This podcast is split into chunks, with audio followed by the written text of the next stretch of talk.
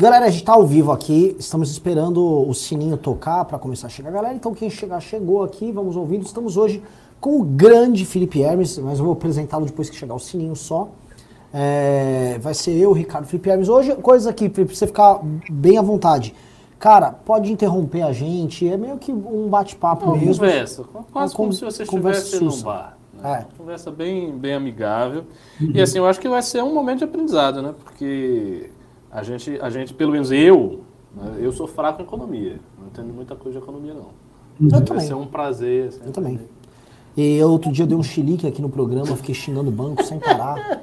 E é foda, eu não, eu não me aguento com o banco. Cara. É. cada um tem seu fraco, né? Eu, eu gosto de Michel Temer e, e, Eu não vou do banco. e não gosto de banco. e Você gosto de- apareceu, você apareceu nessa naquela matéria da, sobre Bitcoin, não é?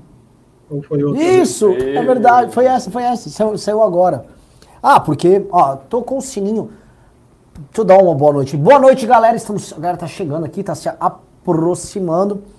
Ah, boa noite. Então, estamos com o grande Felipe Hermes. Felipe Hermes, pra vocês entenderem, ele é um dos precursores do movimento liberal no Brasil. Eu, pessoalmente, quando antes de fundar o MBL, eu ficava vendo ele de longe, via ele, via o Fábio Ostran, via algumas postagens do Hélio Beltrão, via o Kim, O Kim, o Kim, porque ele tinha aquele liberalismo né? da Sim, zoeira, né?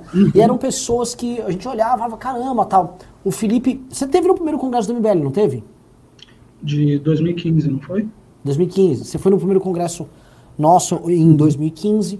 E, enfim, é um dos melhores twitters que tem. É economista. Você é economista. Porque você fala de economia pro caralho, Não. mas.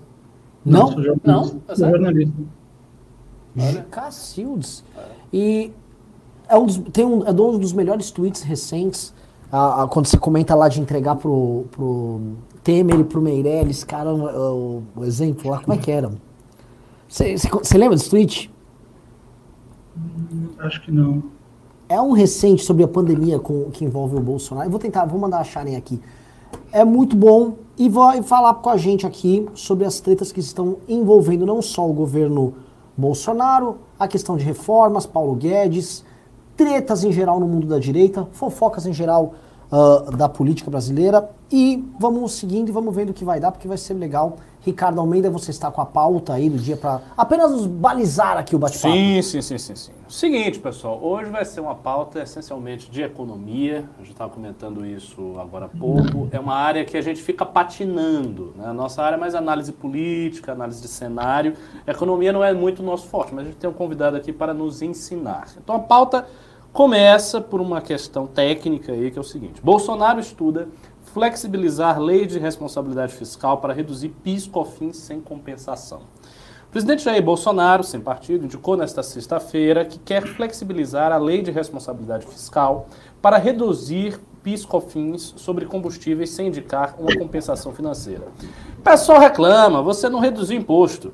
Para eu reduzir, pela lei de responsabilidade fiscal que existe, eu tenho que arranjar o que eu reduzi aqui em outro lugar. Eu tenho que fazer a compensação, disse Bolsonaro a apoiadores na porta do Palácio do Alvorada. O diálogo foi transmitido por um canal simpático ao presidente. Eu quero ver, disse Bolsonaro falando, se no caso que nós vivemos, já que muita gente fala que situação crítica que vivemos, em parte eu considero, se eu posso reduzir, por exemplo, o PIS/COFINS no combustível e sem a compensação. O Bolsonaro fala sempre de um jeito meio confuso, né? Mas enfim, isso aí é a citação ipsis literis do Bolsonaro. O presidente argumentou que para cada um centavo reduzido de PIS/COFINS são necessários cerca de 700 milhões como compensação. Atualmente o diesel está em 0,33 em 33 centavos vezes 700 dá uns 23 e 24 bilhões. Vou tirar da onde? Tem que aumentar imposto onde? Inventar uma CPMF não dá. Trocar seis por meia dúzia, cobrir um santo e descobrir outro. Com essa fala muito técnica do nosso presidente Jair Bolsonaro, que infelizmente entende menos de economia do que nós dois, começamos aqui o nosso programa para entender, em primeiro lugar, dá para fazer essa redução do PIS/COFINS? Quais as implicações disso? O discurso que o Bolsonaro fez é verdadeiro? Ele tem alguma aderência à realidade? Qual é a tua opinião? É, ah, eu acho que começa com a questão da, da própria lei de responsabilidade fiscal. né? A LRF, no artigo 14, ela prevê que cada redução de impostos que você vai fazer, você precisa, de fato, ah, apontar de onde vai sair esse dinheiro. E a lei de responsabilidade fiscal, ela uma parte importante daquelas reformas que a gente fez no final dos anos 90, início dos anos 2000. Uh, parte do tripé macroeconômico, que a gente colocou de metas de inflação também, que a gente vai discutir mais à frente com o Banco Central, um câmbio flutuante, que é outra questão que a gente vai discutir. Você vê que essa semana a gente está uh, basicamente discutindo aquilo que a gente acreditava já ter superado no final dos anos 90 e início dos anos 2000. Uh, mas eu acho que o mais importante nessa discussão é, é o próprio mérito dela. Né? Por que, que a gente está em 2021 uh, com o mundo discutindo redução de, de emissões de carbono, discutindo carros elétricos, discutindo uh, avanço tecnológico e o Brasil está discutindo subsídio para motorista de caminhão, que é uma profissão que o resto do mundo, os Estados Unidos em especial, a China também, uh, e a própria União Europeia, já começam a se preocupar quando a gente tiver caminhões autônomos. Né? E o Brasil está nessa ideia de subsidiar caminhões, que é uma coisa extremamente poluente, que é uma coisa que vai totalmente contra uh, aquilo que, que o resto do mundo tem se preocupado. Uh, então, acho que já, a gente já parte errado do mérito e da própria ideia de discutir esse subsídio para caminhoneiros, para caminhões. Uh, a gente parte errado nisso também, porque existe no Congresso, existem no Congresso propostas importantes para mudar a nossa matriz, uh, a nossa matriz uh, logística, né? são, são projetos bastante importantes que a gente deveria estar focando. Por outro lado, a gente está perdendo uh, tempo discutindo subsídio para caminhoneiro, novamente. E isso, agora, início de 2021, logo após o próprio Paulo Guedes já ter dito que a meta dele para esse início de ano seria reduzir subsídios. Né? Então, é uma consequência, uh, é, uma, é uma sequência de fatos absurdamente bizarros que a gente está vivendo nesse momento, nessa discussão, novamente voltar a falar do nosso modal uh, rodoviário, subsidiar esse modal e ainda por cima querer colocar mais dinheiro, que é o que vai ser necessário para cobrir essa desoneração, uh, essa redução de PIS COFINS, uh, colocar mais dinheiro enquanto a gente sabe que existe uma pressão da sociedade como um todo por estender o auxílio emergencial. Né? Então você está falando aí de 24 bilhões de reais para reduzir PIS/COFINS, ao mesmo tempo em que você precisa de outros 30 bilhões de reais para reduzir ou para estender o auxílio emergencial. Né? Então, já demonstra que a prioridade do governo com essa responsabilidade fiscal está ficando em segundo plano, justamente porque esses setores muito específicos, que são o setor dos militares, dos policiais, do, do exército, dos caminhoneiros, uh, são setores que o governo tenta agraciar dentro do orçamento. Isso demonstra que, que o compromisso que o governo tem, ou que pelo menos o presidente tem com a lei de responsabilidade fiscal e com esses instrumentos que são importantes para o país, ele é praticamente nulo. O compromisso que o presidente tem é em agradar meia dúzia de setores, né? agradar um setor uh, de caminhoneiros, por exemplo, que está direto na estrada abanando e dando tchauzinho para o pessoal. e, e, é notório que a preocupação dele é essa aí. Você já percebe uh, as prioridades do governo. Isso por si só já é ruim. O segundo ponto é rever a lei de responsabilidade fiscal. A gente está num momento em que o teto de gastos ele é basicamente a, a âncora fundamental para manter uh, essa redução de juros que a gente teve. A gente tem uma inflação que está sendo pressionada e posteriormente a gente discute quanto ao Banco Central, mas são vários temas fiscais que já estão complicados da gente defender por si só.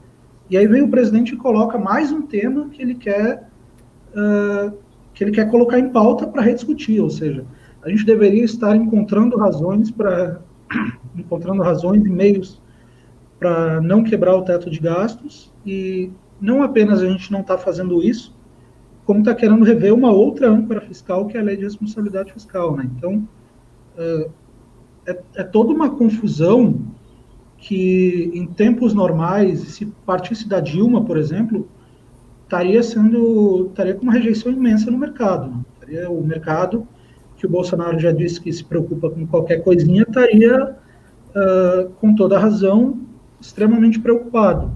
Ele uma, não tá pergunta, preocupado. uma pergunta. des, desculpe interromper seu raciocínio, mas a gente vê que o mercado ele não está preocupado, ele não está preocupado. Por que, que isso acontece no governo Bolsonaro? Qual é o fator que faz que isso aconteça? O fator principal, uh, o fator principal do mercado não estar preocupado é que a gente tem uma taxa de juros hoje de 2% e a gente tem uma inflação de 4,5%. Isso significa que se você tem seu dinheiro num CDB com liquidez diária do Banco Inter ou numa no conta, você está perdendo dinheiro para financiar o governo. Uh, e qual é a consequência principal que isso causa na economia?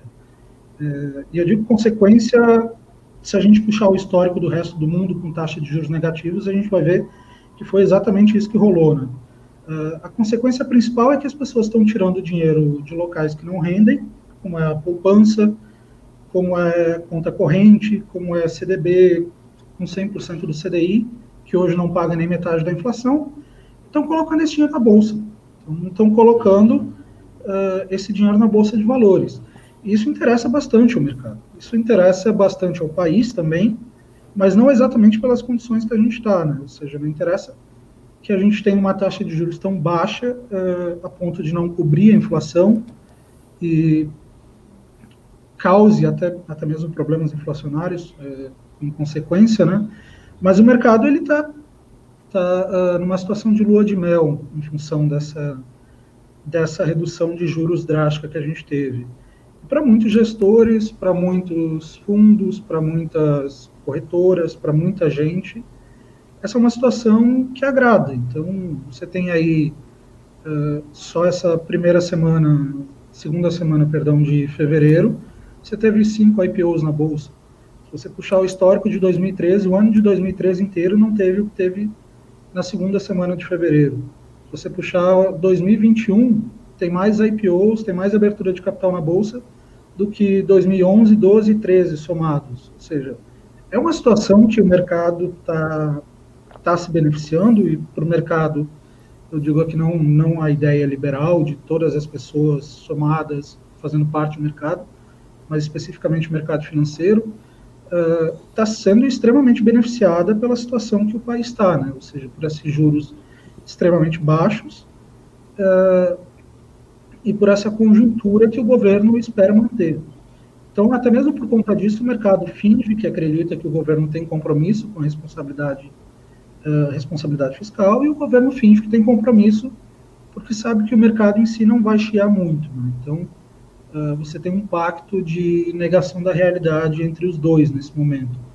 E isso resume bem porque o governo está cada vez menos preocupado, está uh, cada vez menos preocupado em agradar o mercado, em agradar a sociedade, está menos preocupado se vai cumprir teto de gastos ou não, está menos preocupado se vai mexer na LRF ou não, e, e, e aí você soma isso aos fatores políticos, que não é exatamente minha área, mas que eu imagino que, uh, se você pegar, por exemplo, a pesquisa da XP hoje, você vai notar que houve uma pressão bastante grande por uma volta de, seja de um auxílio emergencial, ou sejam de medidas que tenham um tom populista, uh, revestidas de compromisso social. Né? Então, é, é toda essa situação que a gente tem nesse pacto entre os dois, e o governo se aproveita disso para poder reorganizar os seus índices de popularidade, que estão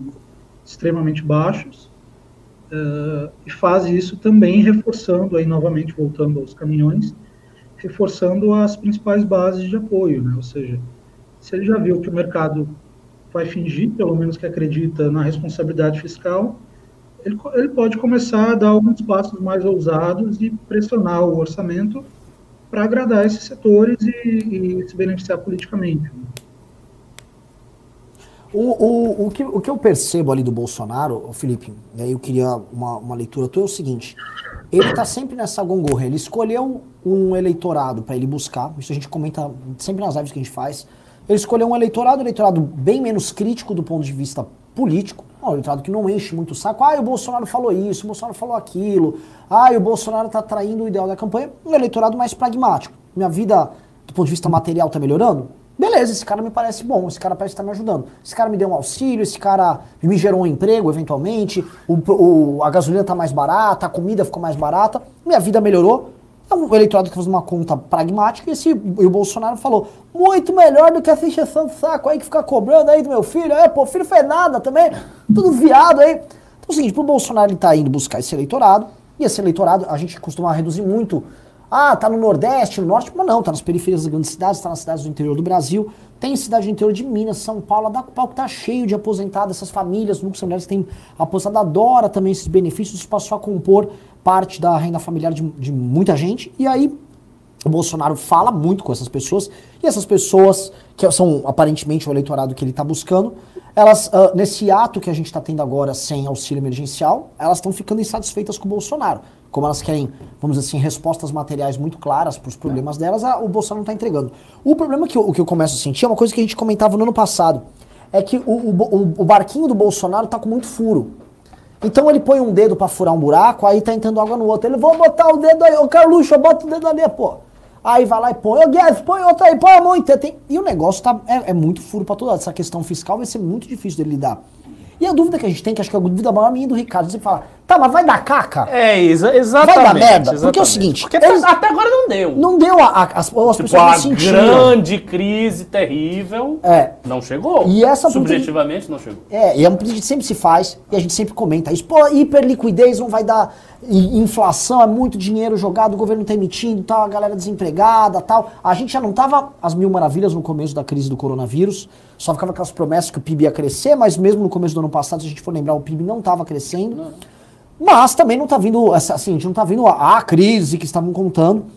Então, eu queria entender o seguinte, né? O barquinho do Bolsonaro está furando, então hoje ele está com um dedo no gás, outro no combustível, outro no auxílio emergencial, olhando a popularidade dele cair, precisando subir. Onde pode dar caca a, a, na, na tua leitura do jogo? Ou pode dar caca ou não? O Bolsonaro tem dedos suficientes, ele tem mais dedos do que o Lula, ele tem dedos suficientes para tapar a buraqueira no, no barquinho dele? Uh, não, eu acho que todo esse processo que você descreveu é um processo muito parecido com o do próprio Lula, né, que você citou agora.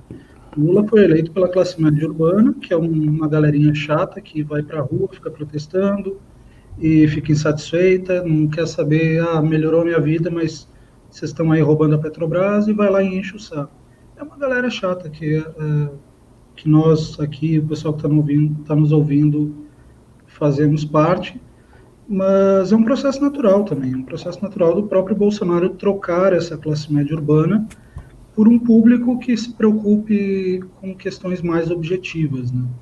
Ou seja, um público que não vai se preocupar se o filho dele está envolvido nisso ou naquilo, uh, até uh, uh, e vai se preocupar mais com questões envolvendo uh, seu próprio poder de compra, seu próprio emprego, nível de emprego e renda, né?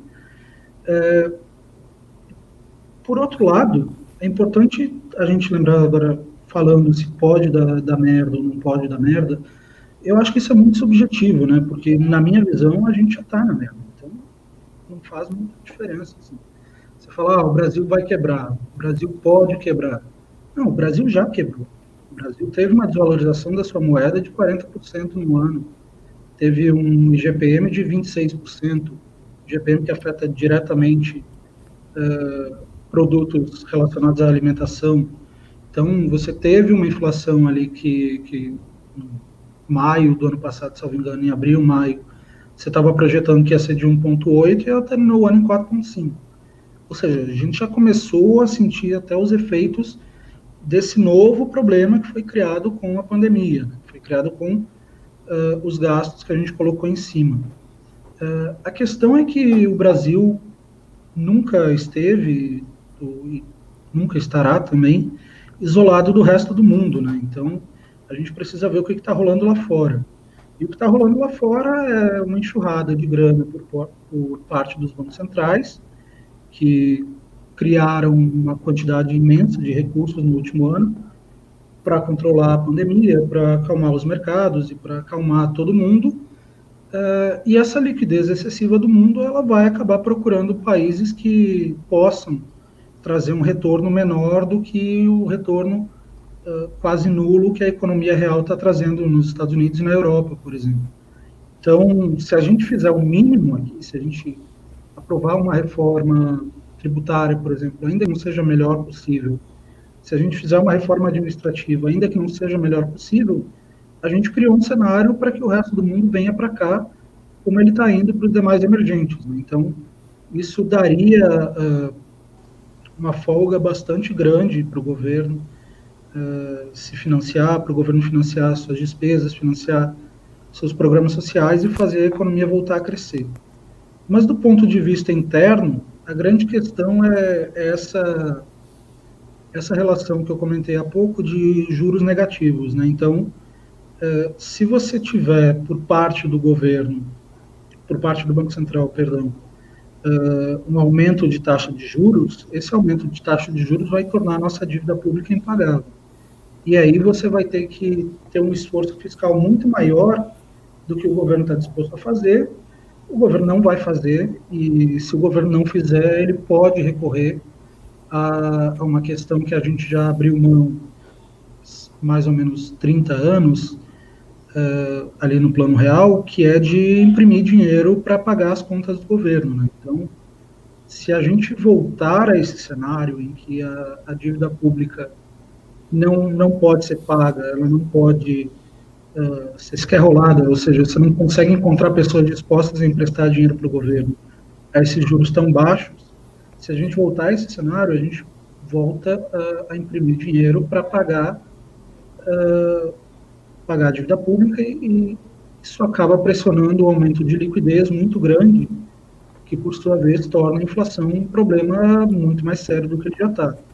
Então eu acho que seria esse esse ponto em que o governo começaria a ser pressionado. Né? Se a inflação ela não não ficar baixa como se espera, uh, o governo pode pressionar o Banco Central e isso pode criar um problema.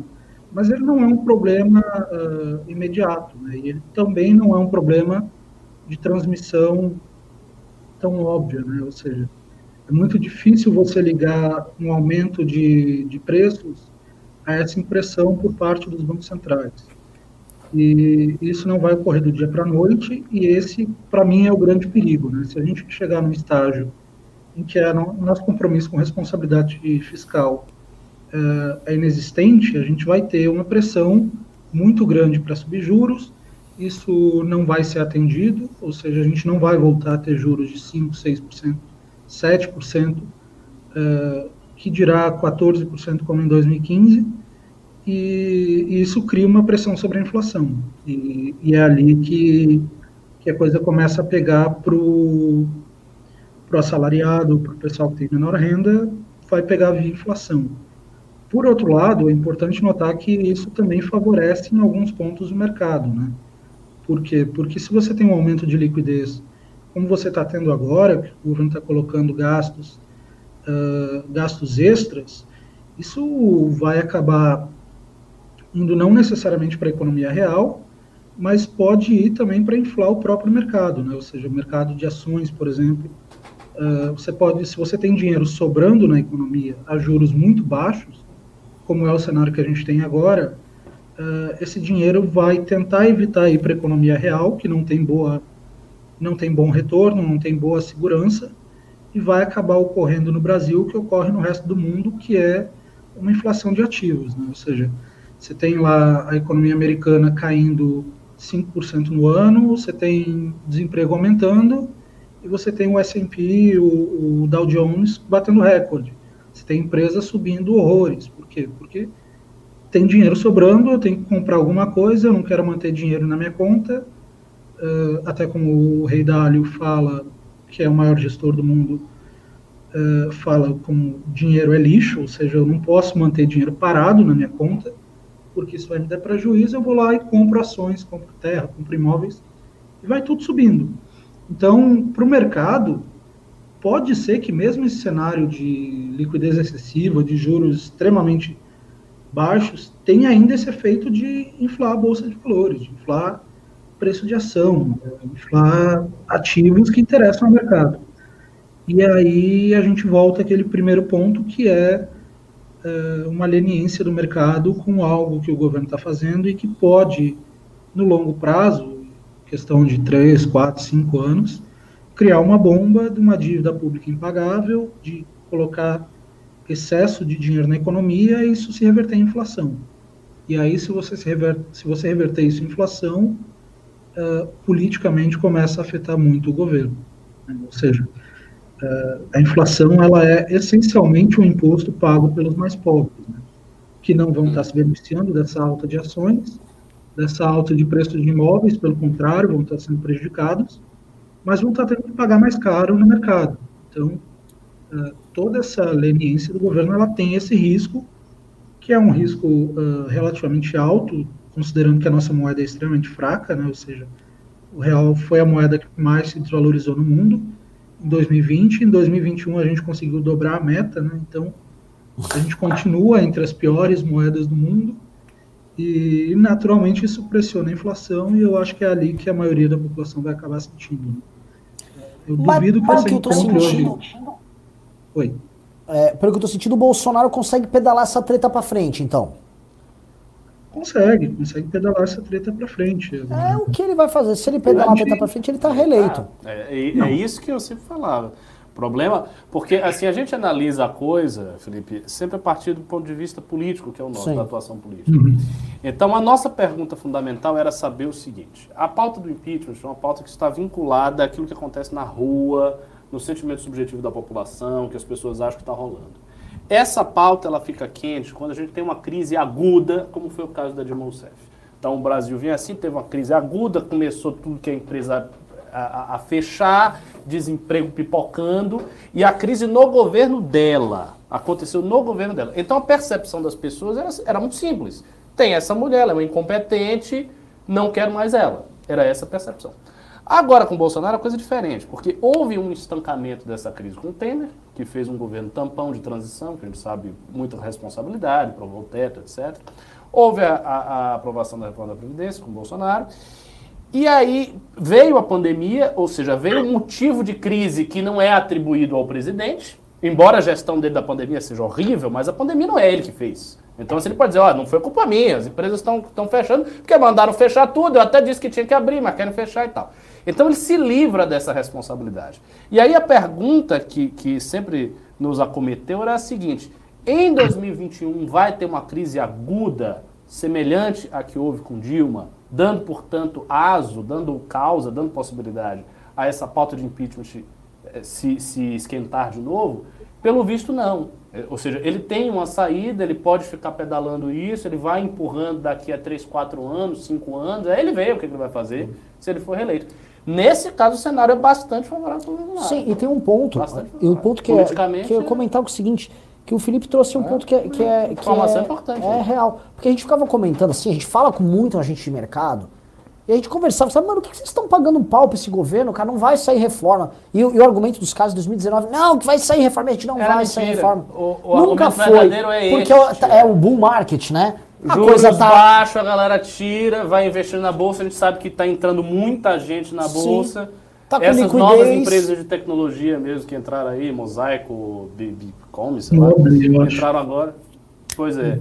Aí entrou, é, é por isso. Aí fica o, o bull market, uma galera, eles vão ficar fingindo, não, tá tudo, de, de, tá tudo bem, deixa o Guedes, só não atrapalha muito. Acho que esse seria. Ó, caiu meu, meu, meu microfone. É, é isso mesmo. Cara, tá, é, então, ah, achei, achei. Então, Só não faz uma coisa completamente insana. É. Se você continuar na sua incompetência, o que? Gente tá ganhando. Tipo, empurra, empurra aí, vai, vai empurrando. Tipo, dá uma desculpinha aí. Ah, não, o Guedes vai fazer um negócio. E aí o Guedes meio que entendeu o game e ele vai levando com a barriga junto. E aí o Bolsonaro mete um auxílio emergencial aqui ali, porque o, o ponto central que a gente comenta é.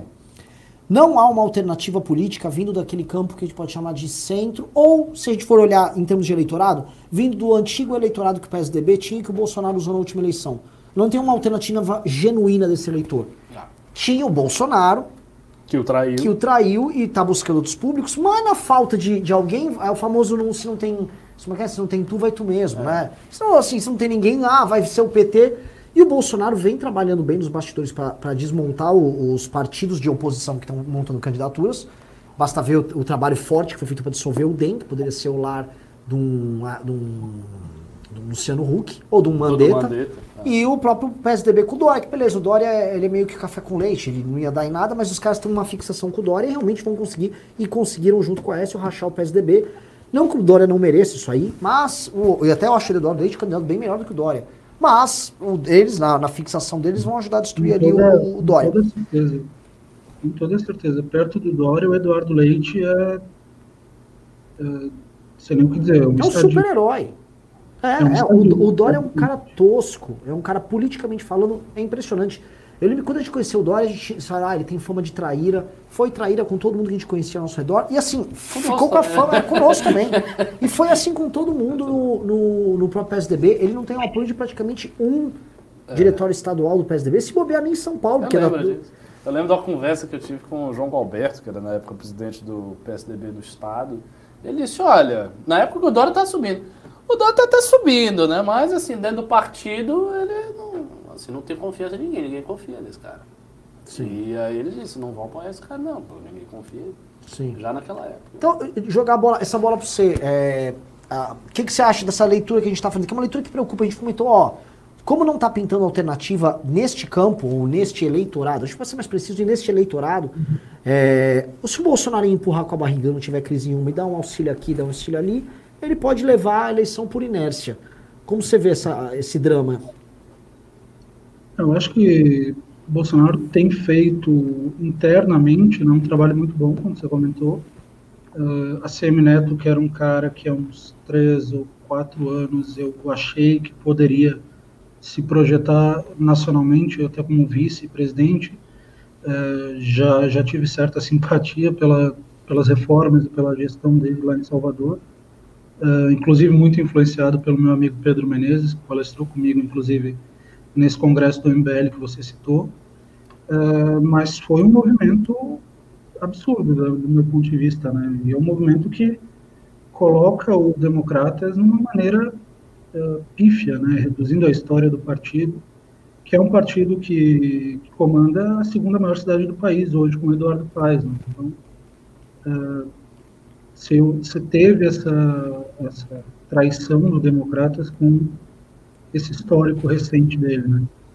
Mas eu acho que tem, tem algumas questões que são um pouco óbvias eh, do ponto de vista da economia, por exemplo, o governo tem espaço para decretar que a pandemia não acabou, então ele pode fazer um novo, um novo estado de emergência ali e abrir um crédito suplementar, um crédito extraordinário, e conseguir recursos para pagar mais um auxílio emergencial e colocar a culpa disso na pandemia e o mercado fingir que entendeu, ah, esse ano foi pandemia, o ano seguinte também. Então, ok, não, mas aí você vai ficar lá gritando, ah, mas o Pazuello não comprou vacina. O plano do Pazuello era começar a vacinar em fevereiro, final de fevereiro.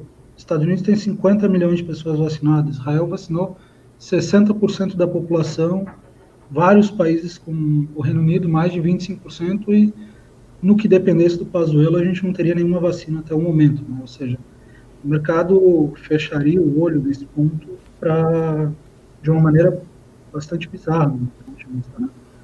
mas ponto central do desemprego eu acho que é uma questão que vai pegar também, porque a gente fala de inflar a economia, de distribuir auxílio, mas emprego não é gerado assim. Você não vai ter mais empregos abertos porque o governo distribuiu um auxílio emergencial, um auxílio temporário.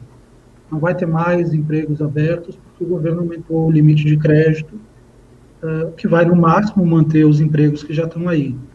Uh, se crédito fosse condição suficiente para gerar emprego, o governo Dilma tinha sido uh, campeão. Né? O governo colocou 1 trilhão e 800 bilhões em empréstimos no BNDES, uh, para grandes empresas, 70% disso para grandes empresas, ou seja, é uma situação que, apesar de estar tá favorecendo muita gente, apesar de ser contornável do ponto de vista uh, de empurrar com a barriga, uh, a economia real em si ela não vai deslanchar, né, como a gente estava prevendo. Então, uh, a gente previa ano passado que a economia poderia crescer 3,5%, 4% esse ano, até vai crescer um pouco, ali por volta de, de 3. Eu espero que menos de 3,2, que foi o que eu apostei com o Saxida, inclusive. Apostei que cresceria menos que 3,2.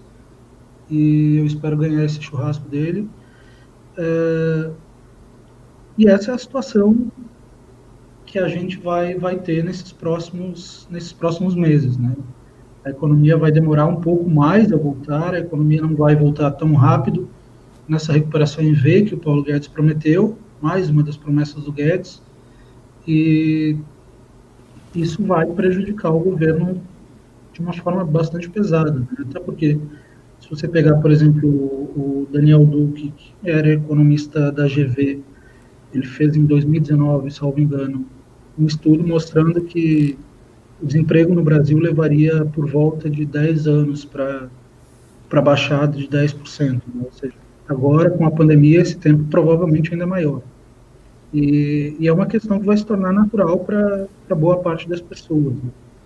É uma maior dependência de auxílio do governo, uma maior dependência de empregos temporários, de empregos uh, pouco qualificados, porque a economia vai demorar a crescer. Né? Até se você pegar, por exemplo, uma média de geração de empregos por crescimento da economia, você tem aí por volta de 1 milhão e 500, 2 milhões de empregos gerados para cada 1% do PIB que você cria, né?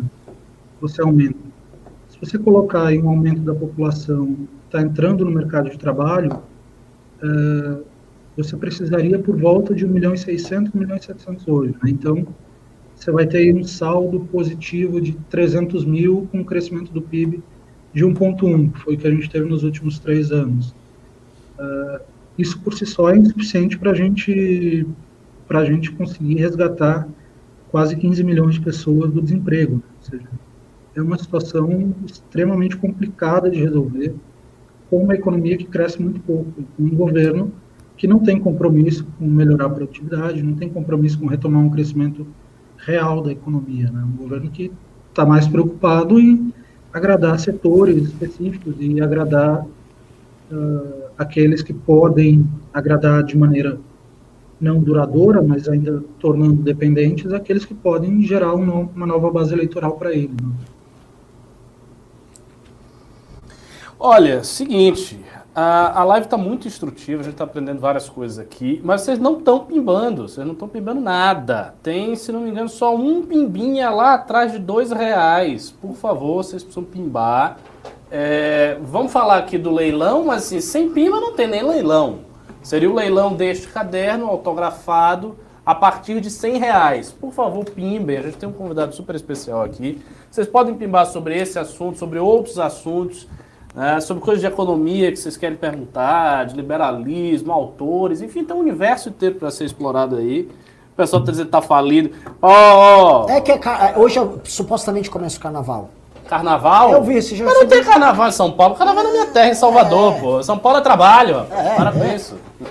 Então, o, o pessoal, não tô recebendo, ô, oh, pô, é carnaval, não tinha que ter organizado. Vai, que carnaval? Vocês não vão fazer então carnaval? Então pimba aí, pra gente tomar é. umas cachaças com ele é, depois. Exato. Pô. Seguinte, pessoal, uh, uh, continuando, voltando aqui, assim, pimbem aí, senão eu vou ficar bem puto com vocês. Eu ia fazer uma revelação sobre é, eleições 2022 e Arthur Duval, mas não farei, porque se não há pimba, não há fatos aqui para vocês, tá? Mas olha, posso falar, esse ponto que o Felipe trouxe pra gente ajuda a responder muitas das nossas indagações que a gente faça. É esse troço, é, é aquele barco que bull market, é o boizinho lá, chifrando pra cima, né? Diz, ah, isso aí foda-se, ah, porque quando eu, sei, eu já sentei, cara, eu já sentei com muita gente picona, gente de fundos grandes, gente grande de banco, e na hora do vamos ver, todo mundo fala mal do Guedes e não faz a defesa pública que fazem. Né? Uhum. E aí só que você tenta puxar e o cara também não abre o jogo, que ele, tem, ele podia falar, meu, é o seguinte, tá rolando aí, tá... É, ele tá ganhando a grana. Tá ganhando, né? deixa eu ganhar a minha, deixa meu Mas saco. Mas não vão falar isso pra você. Ele não vai falar. Esse é o ponto. Mas podia, né, Pulho? Ah, podia falar, é, não, não, tem confiança. Deixa eu tirar o aí, deixa meu saco. Você é tão franco assim com os caras do MBL, não, daqui a pouco os caras começam a me atacar. Eu queria, assim, porque eu, realmente ninguém se abria com a gente, é. né? E, mas esse é um ponto, é um ponto central, porque isso não está acontecendo só aqui, está acontecendo nos Estados Unidos também em grande medida. Sim. Os caras estão com a impressora e dinheiro vai, todo mundo batendo recorde, né? E o, o então olhando aqui, ô Felipe, você que está fazendo apostas sobre crescimento, uh, você apostaria, você apostaria que o Bolsonaro ganha ou perde a eleição de 2022? É uma pergunta interessante que a gente pode dela fazer alguns desdobramentos. O que, que você acha? Hum, eu acho que hoje o cenário para o Bolsonaro ganhar, a meu ver, está bem positivo. Né? até pela ausência de uma oposição uh, seja consolidada, e eu acho que isso é um negócio que particularmente me irrita bastante em pesquisa de opinião. Eu sei que a gente ainda está longe da, da, da, eleição, mas é um negócio que me irrita porque você vê lá na, na pesquisa quem você votaria: Bolsonaro, Huck, Mandetta, Dória, Eduardo Leite, Moro e mais uns 50, 60 nomes que você poderia, com alguma generosidade, classificar de centro e centro-direita ali, né?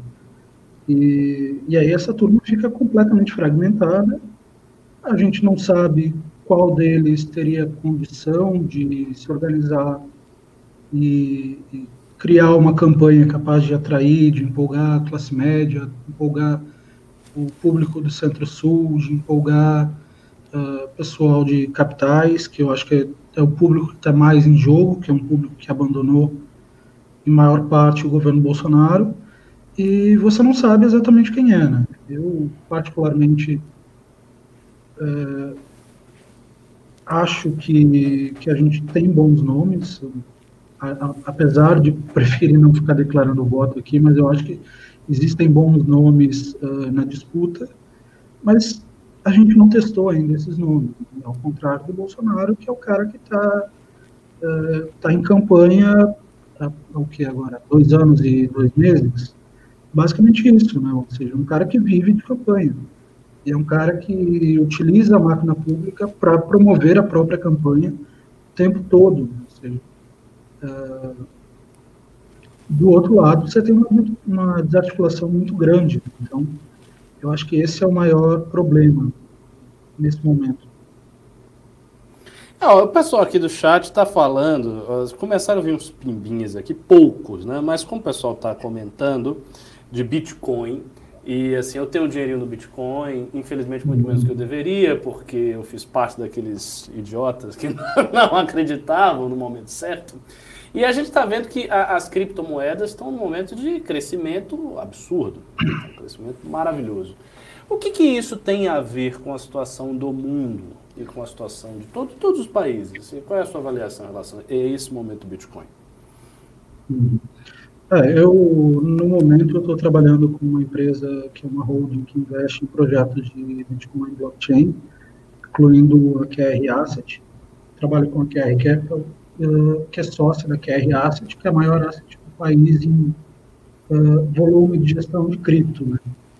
Então, o que eu posso te dizer, pelo menos do nosso ponto de vista, uh, não do ponto de vista da gestora, porque eu não trabalho, mas é que o Bitcoin ele é um ativo importante como reserva de valor, considerando as praticidades que ele tem, considerando as características dele, e do meu ponto de vista é um ativo é, substituto do ouro, ou seja, não é uma moeda como a gente comentava quatro, cinco anos atrás, que eu acho que era muito comum você ter uma piadinha de dizer, ah, mas eu não posso pagar um café com Bitcoin.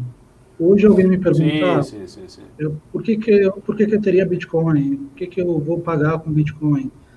A Tesla, por exemplo, agora diz que aceita Bitcoin. Eu estou me perguntando, quem é o idiota que vai entregar Bitcoin por conta de um carro que vai se desvalorizar? Ou seja... essa, essa é a questão, cara. Tipo, por que, que eu vou querer dar o meu, meu Bitcoin, que é uma moeda deflacionária, ao contrário dessas moedas que a gente está vendo no mundo, ou seja, ao contrário do dólar, você teve aí 4, 5 trilhões de dólares, salvo engano, impressos no ano. Uh, de cada 100 dólares que existem no mundo, 20 foram criados no último ano. Você tem o real, com uma expansão uh, muito forte de base monetária para financiar a dívida pública, para financiar que moeda é essa? Uh, o dólar. Não, essa última que você falou, é o Bolívar brasileiro? Uh, essa é uma, é uma shitcoin que existe por aí. É, exatamente. Porque existem, existem criptomoedas como o Bitcoin, existem altcoins como o Ethereum, existem shitcoins como o Real e o Bolívar venezuelano. Então, é uma categoria à parte. Uh, mas tudo isso em torno do Bitcoin, ele se, se reforça uh, em torno dessa discussão que eu estou comentando aqui. Uh, a gente vive num momento de inflação de ativos. Ou seja, ainda que a economia, que a inflação não vá crescer, por quê? Porque você tem uh, uma demanda estável por comida, uma demanda estável por combustíveis, até caiu um pouco em função da pandemia. Uh, tudo isso está mais ou menos controlado. E todo esse dinheiro que está sendo impresso, ele não está indo para a economia real. Você não vê a, a, economia americana crescer, sei lá, 20% ao ano porque o governo imprimiu 20% mais de dólares. Hum. Você vê é, juros extremamente baixos que estão sendo utilizados para inflar o mercado de ações.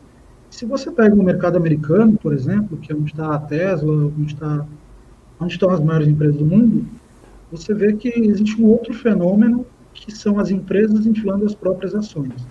Ou seja, de 2008 até 2019, se não me engano, as empresas americanas recompraram 4,8 trilhões de dólares nas próprias ações. E elas fizeram isso pelo menos metade dessa recompra de ações, que diminui o número de ações e aumenta o valor delas, elas fizeram se utilizando de crédito, crédito subsidiado, uh, crédito extremamente barato, forçado pelos bancos centrais. Então você tem todo um processo de, uh, de aumento no mercado acionário, você tem mercado de ações batendo recorde, você tem preços de imóveis batendo recorde, uh, você tem até o Brasil tem empresas que estão por serem consideradas de tecnologia, serem consideradas uh, um pouco mais longe da economia real, você tem empresas que estão extremamente infladas. Né? Você tem a local web aí valendo 800 vezes o lucro, que é um múltiplo completamente surreal. Né? Se você pegar durante a, a, crise das empresas de internet no ano 2000, tinha uma empresa, acho que era Sun Microsystem, que o CEO declarou que quando as ações dele caíram tipo 90%, foi lá e declarou, ah, você estava avaliando a empresa em 10 vezes a receita. Isso é completamente surreal. Significa que eu tenho que pegar toda a minha receita por 10 anos, não gastar nenhum centavo entregar tudo para vocês, para vocês conseguirem ter o dinheiro de vocês de volta, né, o que vocês investiram comprando. E quando ele falou isso, era óbvio que o mercado estava inflado, era óbvio que o mercado ia ter uma bolha, mas você olha hoje, 10 vezes o lucro, é uma empresa extremamente saudável, uma empresa promissora, uma empresa que sequer preocupa, né? Porque você tem aí a Uber, que nunca deu lucro na vida, nunca vai dar lucro na vida, valendo 120 bilhões de dólares. Você tem ações que nunca, uh, nunca se mostraram viáveis. Você tem a própria Tesla, que só ganha dinheiro com, uh, com subsídio para carros elétricos, que é. vale 800 bilhões de dólares. Então você tem um mundo completamente maluco. Uh, e eu não estou dizendo que é culpa, quando eu digo, por exemplo, que para o mercado, para os gestores, etc., isso é positivo. Eu não estou dizendo que é culpa deles. Eu acho que estão mais que certo que, pô, se o mundo ficou louco, não sou eu que vou ir contra o mundo no estágio atual. O cara tem a obrigação de proteger o patrimônio dele, dos cotistas dele, tem a obrigação de entender esse funcionamento e se beneficiar disso. Não é, o problema não é exatamente ele.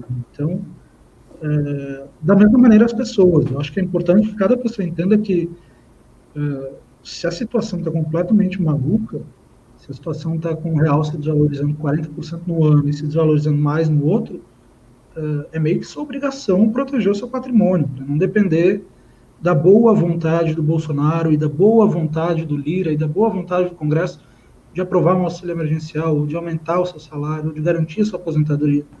Uh, eu acho que é obrigação de qualquer pessoa que esteja assistindo aqui, que esteja ouvindo sobre, se proteger disso. Né? Porque, uh, não existe nada mais liberal do que essa autodefesa em relação às maluquices que estão rolando. Né?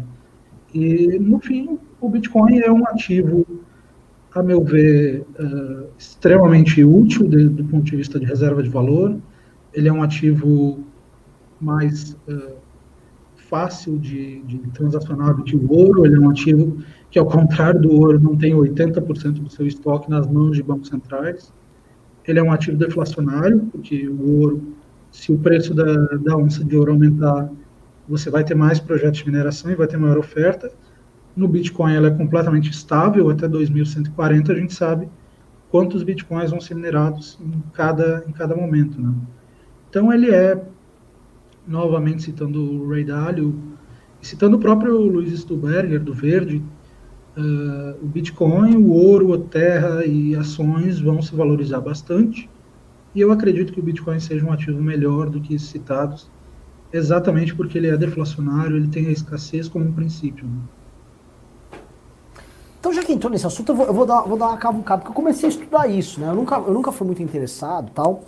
Aí tem o Bitcoin como, como, como Bitcoin, eu não sei, meu inglês é péssimo na de falar essas palavras, tipo coin.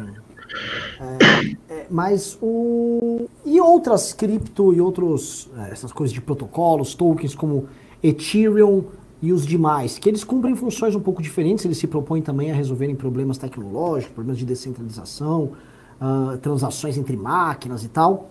Isso aí é, isso é visto também como uma dessas reservas de valor ou não? Há um outro tipo de valor, vamos dizer, intrínseco a essas atividades que torna elas um investimento diferente do que o Bitcoin? Olha, a gente tinha até 2017 pelo menos 5 mil criptomoedas. E a maioria delas resolviam problemas que eram soluções para problemas que não existiam. Não é. à toa, a maioria delas foi a falência. Uh, você tinha lá um token para apostas esportivas. Tipo, não preciso disso, eu já tenho solução para isso. Uh, você tinha lá token para disponibilizar a internet pelo celular. Não encontrou mercado. São, são questões que, que não, não tem mercado. Né? Você tem a Nano, por exemplo, que foi uma febre no Brasil. É, é uma moeda tem uma facilidade de transação muito maior mas ela não tem mercado uh, boa parte do planeta. Não sei que você seja um venezuelano que ganhou nano de graça, você não tem razão para investir nisso. Uh, o Ethereum ele é, por outro lado, uma moeda com um propósito específico de resolver contratos, de criar uma base na internet para soluções, uh, contratos inteligentes, para desenvolver projetos na internet uh, com uma blockchain mais sofisticada né, do que todas essas outras criptomoedas que tem por aí. E justamente por isso eu não acho que o Ethereum seja reserva de valor, como é o caso do Bitcoin. Por quê? Porque você compra o ETH, você compra o Ether, para poder transacionar nessa rede, né? ou seja, para poder uh, fazer um contrato, para poder utilizar a rede Ethereum em si. Então não faz sentido você guardar e tornar mais caro essa, esse Ether para uh, incentivar as pessoas a utilizarem. Não faz sentido que o Ethereum seja muito caro para que porque consequentemente menos pessoas vão utilizar, né? Então acho que do ponto de vista de reserva de valor, uh, o Bitcoin é um ativo único e a maioria das criptomoedas não, não tem sequer esse propósito. Né? A maioria delas não, não cumpre como reserva de valor uh, e eu acho que a maioria delas não, não tem aplicações que sejam, que sejam úteis para a gente hoje em dia. Ricardo? Não, uh, vamos ler alguns pimbas? Tem Lógico. um pouquinho para ver se o pessoal se anima mais. É, vocês mandaram, o pessoal da produção mandou para o meu WhatsApp. Mandaram aqui, peraí. Mandaram? Acho que ninguém mandou não. Deixa eu ver aqui. Hum, cadê, cadê, cadê, cadê? Manda aí pro WhatsApp, por favor. Produção tá uma bosta hoje. Vamos lá. É, vamos lá. Mas tem alguns aqui que dá para ler no próprio no próprio chat aqui. Deixa eu ver. Vou de, vou de trás para frente, dos últimos para os primeiros. Maiara Chiavegatti doou 4 dólares e 99 centavos e perguntou: Existe alguma possibilidade do dólar baixar de 5 para 3? Saudações aqui de Washington DC.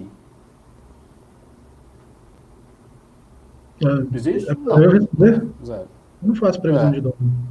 Não, não, não, não. Previsão de dólar é um negócio que nenhum economista, nenhum jornalista entendeu ainda que não se deve fazer, mas eu insisto em fazer. Ah, é? Bom saber. É, o Will mandou aqui. Fábio Gabriel Moraes do dois reais. Chama. Isso é pra você. Chama Luiz Felipe de Orleans Bragança para ir. Chamo sim, chamo sim. O dia que o barquinho dele passar ali por volta da Terra plana e retornar. Enquanto isso, a gente fica. A gente aguarda, porque. Pela, ô maluco. Aquilo, eu vou falar o seguinte, a gente zoa muito Bibo Nunes, Carla Zambelli, Beatriz Kisses, Paulo Guedes, aqueles bloquinhos mais ridículos, né? Os mais patentemente caricatos. Só que a gente esquece, às vezes, do príncipe, que as pessoas ah, o príncipe é muito inteligente. O príncipe é um boçal. Acredita. Ele, ele fala com um aplombo. Isso, é. Né? Tem aquela cara, aquela cara né, de. Eu tô arrumado, tô poladinho. Mas quando abre a boca, meu irmão. Maluco, maluco, maluco, maluco, maluco. Eu, quando eu entrevistei, eu achei ele uma pessoa simpática. Mas eu achei interessante porque ele tem uma bandeira bem na entrada do apartamento dele, que é a bandeira supostamente que estava estava uh, no Paço Imperial na época da proclamação. Né? Sim, achei... eu fui lá também. Então, e cara, eu achei muito muito bacana, documento histórico pelo menos. Sim, sim. Compensação, eu assim, eu posso falar com toda tranquilidade que eu conheço ele, maluco. É, não fala o que pensa para os outros, tá? Por exemplo, ele fica falando mal do Kim, ele fala que o Kim é comprado e pago pelo Rodrigo Maia para atender os favores do é, DEM, que a gente é corrupto ligado ao DEM. Então ele fica falando isso lá para os outros deputados, como se isso não chegasse no Kim, não chegasse em mim, não chegasse nas outras pessoas, né? Com teorias malucas, que a gente é comprado pelo Xi Jinping. Pelo Xi Jinping? É, essas conversas, assim. Você, pô, sério mesmo, Xi Jinping, velho. Se tivesse comprado pelo Xi Jinping, eu não estava aqui. rico, né? Eu tava muito rico. Eu não tava aqui fazendo live numa sexta-feira de carnaval. Pedindo pimba de pedindo cinco pimba de reais. 5 reais. Aí fica lá, ele lá com o barquinho dele na tela. Pelo amor de Deus, meu. É, é, Papo vamos de lá. doido. Mauro Yamaguchi dou 5 reais. Obrigado, Mauro. Bernardo Ronquete dou 5 reais. Felipe Hermes é top. Ele conheceu o Marquesan na pele em Poa. Só o Renan de São Paulo gosta do Marquesan. Eu gosto do Marquesan, acho um puta Hermes tem cara. razão, vivemos a inflação de ativos. Não tenho, não tenho É. nada contra. Não tenho nada contra o Marquesan, não. Ah, apesar de ser amigo do Ricardo, que é o atual vice-prefeito, que fez campanha contra o Marquesan, mas eu não tenho ah, nada contra o Marquesan que eu não tenha contra políticos em geral. né? Então, apesar de quando eu morava em Porto Alegre, antes de mudar para São Paulo, no final de 2018, o Marquesan já tinha tentado aumentar o meu IPTU pelo menos duas vezes. Mas, por sorte, enquanto eu estava em Porto Alegre, ele não conseguiu. Rodolfo Brandão dou 10 reais. E disse 10. Valeu. Ah, Douglas Mendes dou 2 reais. Estão reclamando que não tem pimba. MBL não acabou? Desse jeito vai acabar, né? Se continuar. É, só isso até agora. Realmente o programa hoje foi um recorde de pobreza, mas tudo bem. Temos nós ainda uma pauta aqui interessante, deixa eu pegar aqui, que é a questão do da autonomia do Banco Central. Deixa eu ver aqui. Esse, esse Bibo Nunes que você comentou antes, né, ele é daqui do Rio Grande do Sul, né? É, é, vai daí. Então, Esse é um dos acho que caras mais caricatos. Ele foi radialista aí. Ele era um radialista, nunca foi cristão patriótico, conservador. Ele era um radialista meio, meio B, assim, e aí ele deu a viradinha ali. Né? Tô com o meu presidente No Bolsonaro. momento certo. No momento certo, foi premiado como eleição para deputado federal. A gente- E tá aí ele. A gente tem uma tradição de produzir políticos eh, caricatos e, do ponto de vista prático para o país, completamente lesivos. né? Não é à toa que a Dilma se criou por aqui. Eh, A gente tem quatro dos cinco, cinco ou seis ditadores brasileiros que são gaúchos. Então, o Rio Grande do Sul, para infelicidade de vocês, vocês ganharam a guerra, né? Então, aí, Autonomia do Banco Central. O que muda? A Câmara dos Deputados aprovou o projeto de lei que concede autonomia ao Banco Central. A principal mudança tra traz- trazida pelo texto, que já foi aprovado pelo Senado, é o mandato fixo de quatro anos para o presidente e os diretores do Banco Central, que não deve coincidir com o mandato do presidente do país. Em teoria, a autoridade monetária já goza de certa autonomia para tomar suas decisões, como subir ou baixar juros por meio da meta da taxa Selic ou arbitrar sobre o nível de depósitos compulsórios que devem ser mantidos pelas instituições financeiras, uma forma de calibrar o volume de recursos que circula na economia. Conforme o texto aprovado na Câmara, o Banco Central deixaria de ser vinculado ao Ministério, até então estava vinculado, ainda que não subordinado, à economia. A nomeação seria feita pelo presidente da República e aprovada pelo Senado, assim como acontece hoje. O mandato fixo de quatro anos seria distribuído de forma escalonada. A gestão do presidente se iniciaria no dia 1 de janeiro do terceiro ano do mandato do presidente da República. Entre os oito diretores, dois começariam no dia 1 de março do primeiro ano do mandato do presidente, outros dois em 1 de janeiro, enfim, sucessivamente. A pergunta é, essa é uma, foi um assunto que deu muita discussão, né? deu muito pano para manga, a esquerda falou muito a respeito disso. Inclusive, algumas figuras da esquerda terminaram votando a favor da autonomia do Banco Central, contra, por exemplo, o discurso do Ciro Gomes, que foi absolutamente contrário a isso. E aí a pergunta preliminar é: o que de fato mudou com isso? Teve alguma mudança muito significativa? Isso foi um avanço muito expressivo para a agenda liberal, que já falava de autonomia do Banco Central desde sempre, desde que eu acompanho o movimento. O que, que houve assim, de mudança substancial e quais os impactos disso na economia mesmo, na política econômica que o governo pode fazer? Eu acho que foi o exato oposto de, de avanço para foi o exato oposto de avanço? É o exato oposto de avanço de uma agenda liberal. O projeto foi aprovado na Câmara, né, porque ele inclui uma autonomia do Banco Central, que é algo extremamente importante. A gente sabe que por várias vezes na história o governo pressionou o Banco Central para ter uma ajuda política, né? A gente pode citar aí o Banco Central controlando artificialmente o câmbio no governo Fernando Henrique, depois se teve 2005 o governo Lula pressionou o Meirelles para baixar os juros e ter um melhor crescimento da economia em 2006 para melhorar a imagem dele. Uh, 2012 você teve o governo Dilma forçando na canetada uma redução dos juros de 12 para 7,5 para tentar inflar a economia. Uh, tudo isso foram momentos pavorosos para a economia brasileira que não deveriam ter ocorrido. Apesar de que no caso do, no caso do Lula ele acabou perdendo, o Meirelles chegou a colocar o cargo à disposição para se demitir e acabou vencendo e acabou mantendo ali um momento de estabilidade, fazendo com que os juros caíssem de maneira mais natural no governo Lula.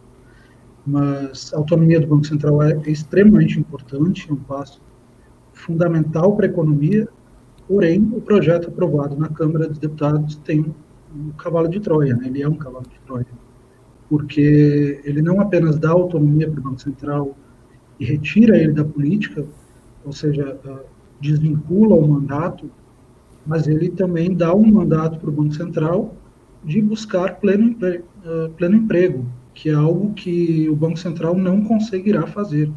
Nenhum Banco Central no mundo conseguirá fazer, porque crédito não cria emprego. Crédito, manipular juros, manipular, uh, imprimir dinheiro, criar condições para empresas captarem mais barato, nada disso cria emprego. A moeda como ao contrário do que defende Keynes, né, que tem um, grande admirador ali em Paulo Guedes, que já leu Keynes no original três vezes, segundo ele, mas tem um outro economista que eu imagino que o Guedes prefira se identificar, que é o Hayek, e ele mostra uh, claramente que no longo prazo a moeda é neutra para influenciar a economia, ou seja, não existe nenhum impacto uh, no longo prazo em PIB, em crescimento da economia derivado de, da quantidade de moeda que existe no mercado, ou seja, da quantidade da, da taxa de juros. E, e a Câmara dos Deputados, eh, imagino que o Senado vai manter isso, deu ao Banco Central um mandato que ele não tem, eh, que ele não tem hoje, que é de buscar o crescimento econômico e pleno emprego. E, a meu ver, isso é um completo retrocesso, isso não faz o menor sentido do ponto de vista da teoria econômica, porém, isso interessa bastante ao político de ocasião. Né? Então, uh, interessa aos políticos que o Banco Central tenha essa autonomia para inflar a economia e para melhorar o desemprego no curto prazo, porque político nenhum, uh, infelizmente, político nenhum se preocupa com o longo prazo. Né? Então, eh, a gente teve aí uma oportunidade muito grande de aprovar uma autonomia do Banco Central, mais do que de aprovar, de formalizar uma autonomia do Banco Central, porque boa parte da história brasileira a gente teve autonomia, cerceada ali por três ou quatro momentos nas últimas três décadas, mas o Banco Central teve autonomia, uh, teve uma atuação muito positiva, teve uma atuação uh, extremamente exitosa desde que o Ilan Goldfein assumiu durante o governo Temer, foi mantida em certa medida pelo, pelo Roberto Campos Neto e até a pandemia, pelo menos. Então, não era, a meu ver, não era algo que você precisaria mexer agora, porque eu não acho que o Banco Central esteja sendo atacado na sua autonomia pelo governo, é, mas é algo que o Congresso aprovou, contendo esse cavalo de Troia, e aprovou para criar uma sensação de que esse é um Congresso que vai aprovar reformas. E do meu ponto de vista, pelo menos o, o Congresso atual vai aprovar duas reformas: né? a reforma administrativa, que não mexe com o funcionalismo atual, e a reforma. É uma pergunta: é a reforma administrativa manca que eles mandaram lá? Isso, exato. É aquela que, uhum. o Thiago, inclusive, está tentando mudar, né? Ou seja, é uma reforma que só vale para quem entra posteriormente à aprovação da reforma, né?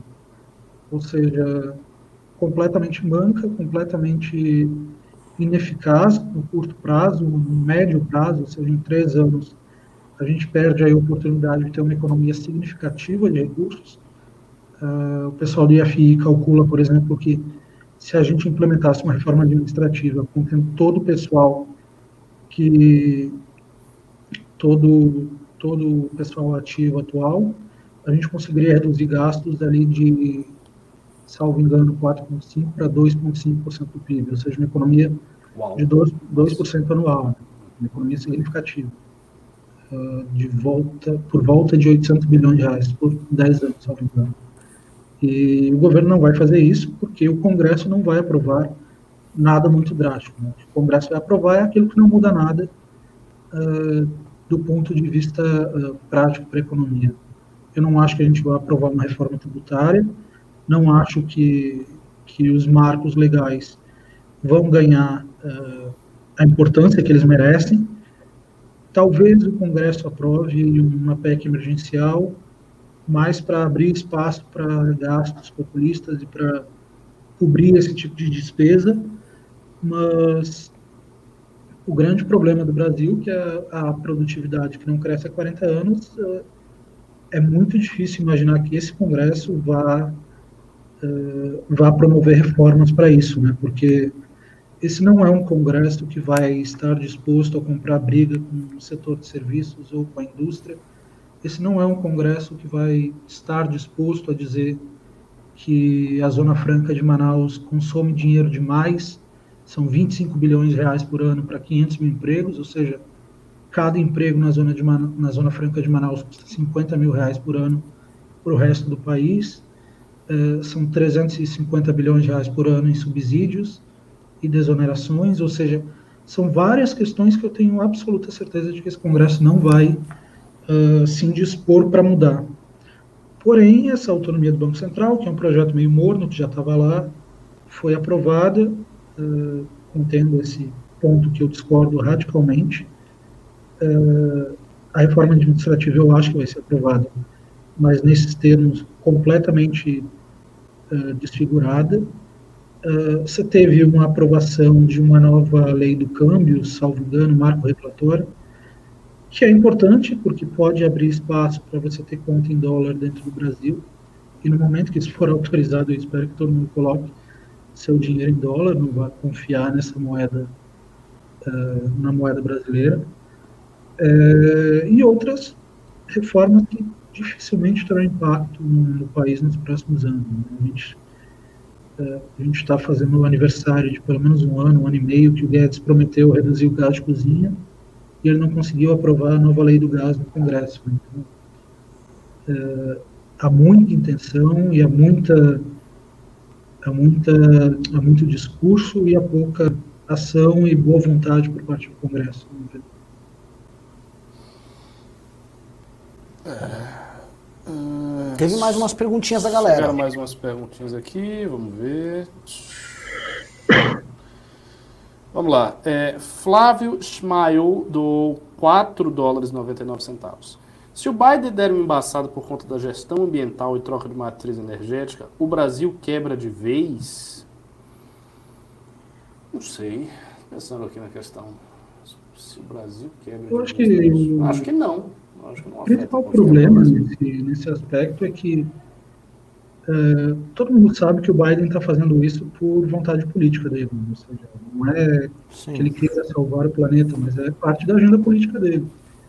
E o governo brasileiro não tem a menor vontade de jogar o jogo político, de uh, criar um argumento em favor de meio ambiente no Brasil, que é um país que teria obrigação de se destacar nesse ponto. Né? Nós temos uma matriz energética extremamente limpa, nós temos preservada uh, boa parte das nossas florestas e, infelizmente, a gente não tem um governo que tenha competência, a gente não tem relações exteriores que tenha competência de verbalizar isso do ponto de vista prático. Né? Então, acho que para o Biden é só mais um motivo para criar confusão, e eu acho que é um motivo mais direcionado para a China do que para a gente. Uh, Júlio Pupim, do R$ 10,90. MBL bem demais, Corrida São Paulo. Pautou o debate, divulgar mais isso. Ah, deve estar tá falando do, da ação do Rubinho no. É, ah. pessoal, assim, o, o, Rubinho começou muito bem o mandato dele como vereador aqui em São Paulo e uma das coisas que ele fez foi pegar o contrato da Fórmula 1. Sim. Você chegou a acompanhar, Ricardo? Eu não acompanhei. Não sei se o Felipe acompanhou. Mas, mas, assim, eu não tinha ideia. Eu tive acesso aos mesmos documentos que o Rubinho. Eu li os documentos. Eu não tinha ideia que era uma picaretagem total. Né? Total. Total. Só para vocês entenderem, tá? O novo contrato da Fórmula 1 foi firmado da seguinte maneira: a prefeitura de São Paulo pagou aí 100 milhões para uma empresa e pagou mais, se eu não me engano, de 7 a 20 milhões para a Fórmula 1. Ela pagou isso para a Fórmula 1 e aí ela tem o direito de sediar o GP e organizar o GP. A, a prefeitura tem essa licença, tá certo? Ou seja, o GP de Fórmula 1 pertence à prefeitura de São Paulo okay. fez esse investimento o direito de organizar o Grande Prêmio Brasil Perfeito. de Fórmula 1. Ela ganha em função então ela pagou e é dela. Aí, em geral, essa, ela vai ter uma empresa promotora que ela pode fazer, entendeu? E aí essa empresa promotora organiza o evento para ela. Alguns países trabalham com esse modelo, outros, por exemplo, sei lá, tem um shake. O shake é o dono do GP, o shake faz o GP dele, tchau. Outros é, é, é por exemplo, na, na Inglaterra, o motoclube moto, moto, moto de, da, inglês, eles organizam o GP, não tem nada estatal, não varia de país para país. Mas no nosso caso aqui, qual o modelo adotado? A prefeitura paga 20 milhões para a Fórmula 1, faz o contrato lá com a Fórmula 1, e paralelamente ela paga, ela contrata uma empresa e paga 100 milhões para essa empresa organizar o evento. Ela pegou a licença do Grande Prêmio, já começou estranho, e ela paga uma empresa. Qual é a empresa? Ah, uma puta empresa? Não. Era uma empresa que ela basicamente era um CNPJ daquelas que ficam de prateleira, CNPJ que não existia, capital social de 140 reais. O quê? 140 reais. 140 reais. E os, ah, é, é, e os três donos das, da empresa é, são três outras empresas sediadas no paraíso fiscal em Delaware. Ah, oh. Evidente. Evidentemente esse dinheiro é desviado. É, e aí só para vocês entenderem quais são as suspeitas, né? É, essas três empresas, uma delas, ela chegou a ser, o antigo dono de uma dessas três empresas Delaware é o fundo Mubadala, que fica lá nos Emirados Árabes. E esse fundo era quem, a época que o Dória queria uh, privatizar o Autônomo de Interlagos, era ele que queria comprar. Agora, aparentemente o fundo Mubadala não é dono, mas ele tem empresas de Delaware que são donas, muito ligadas a ele. E o Dória não privatizou, o Bruno Covas não privatizou o autódromo.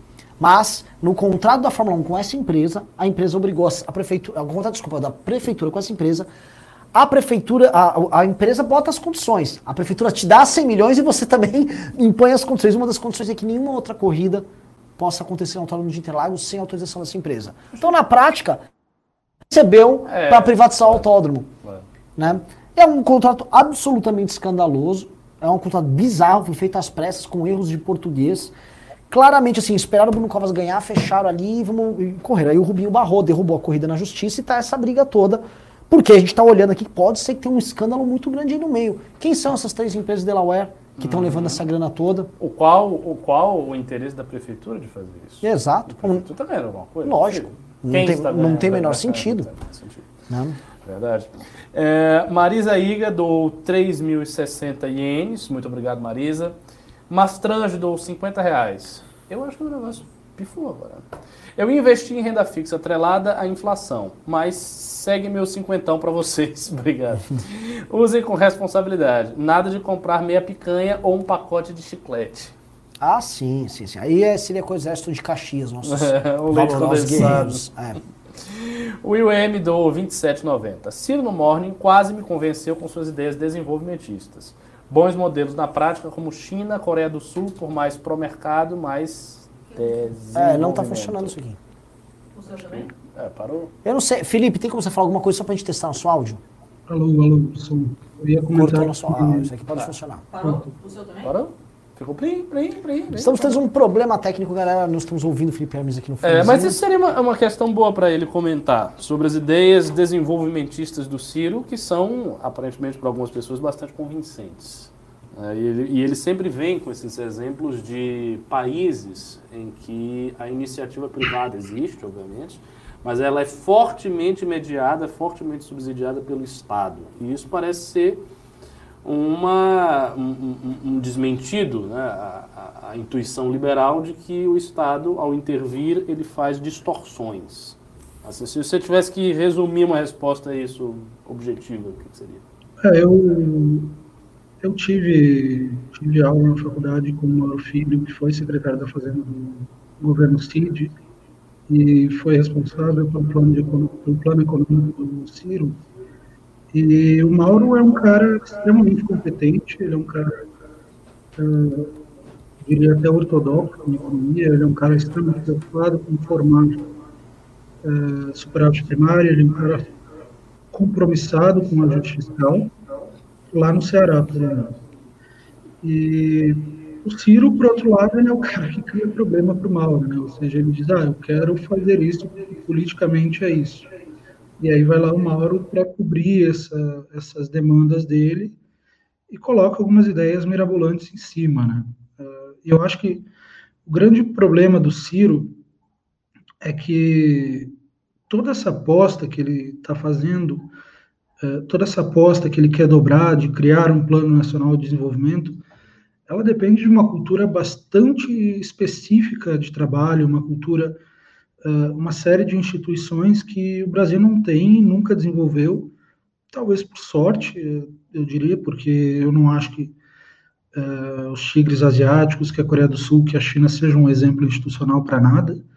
Eh, são países completamente antidemocráticos, são países que não têm não têm uma valorização de liberdades individuais, uh, mas esse tipo de política dirigista funciona lá e funciona sobre determinadas regras, né? ou seja, o governo, o governo da Coreia do Sul, que inclusive é o meu artigo da semana passada para Infomoney, quem quiser uh, dar uma lida mais aprofundada, e o governo da Coreia do Sul sempre foi um governo preocupado com metas, com forçar as empresas do país a competirem com o exterior.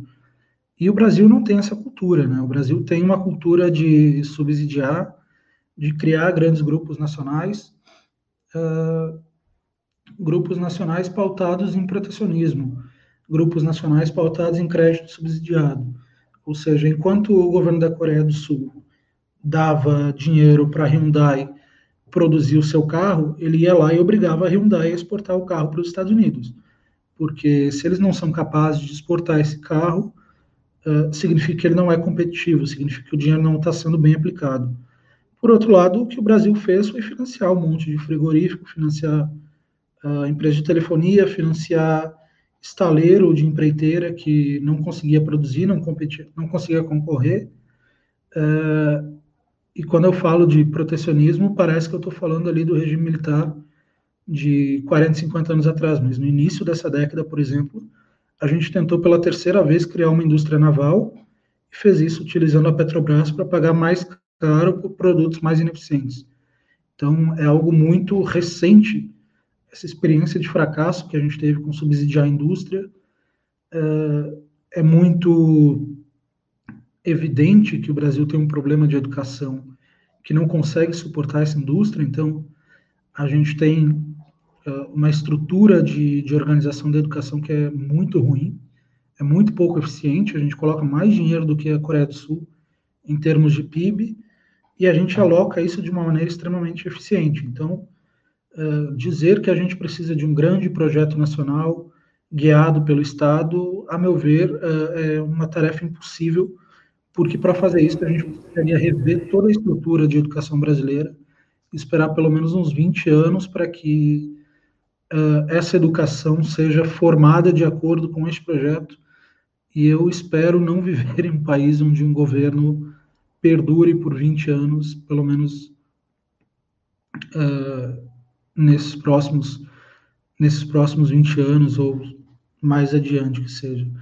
Eu acho que esse tipo de projeto que o Ciro defende, ele é um projeto completamente desconectado da realidade brasileira, é um projeto que ignora uh, a nossa nosso tamanho continental e, e, características que a gente tenha que não são características comuns à cultura da Coreia do Sul, do Vietnã, do Laos, Camboja, seja qual for esse outro tigre asiático que ele queira citar de exemplo. Uh, Leandro O. Dos cinco reais. Felipe, o juros está artificialmente baixo. Você acha que um juros um pouco mais alto seria melhor? Aí é que está. Uh, não necessariamente seria melhor. Uh, porque aí você pode ter um problema no financiamento da dívida pública. Então, é, juros eles não são necessariamente altos ou baixos, né? Eles devem seguir uma lógica é, com relação a outros fatores da economia. Então, o juro por si só não, não dá para você chegar e dizer se, se ele está muito baixo ou se ele está muito alto, se ele tem que subir agora. Uh, você tem que analisar em relação a outros fatores. E no momento em que o governo brasileiro está gastando muito mais do que ele arrecada e pretende continuar assim, eu acho que subir os juros não é algo provável e nem muito desejável nesse momento.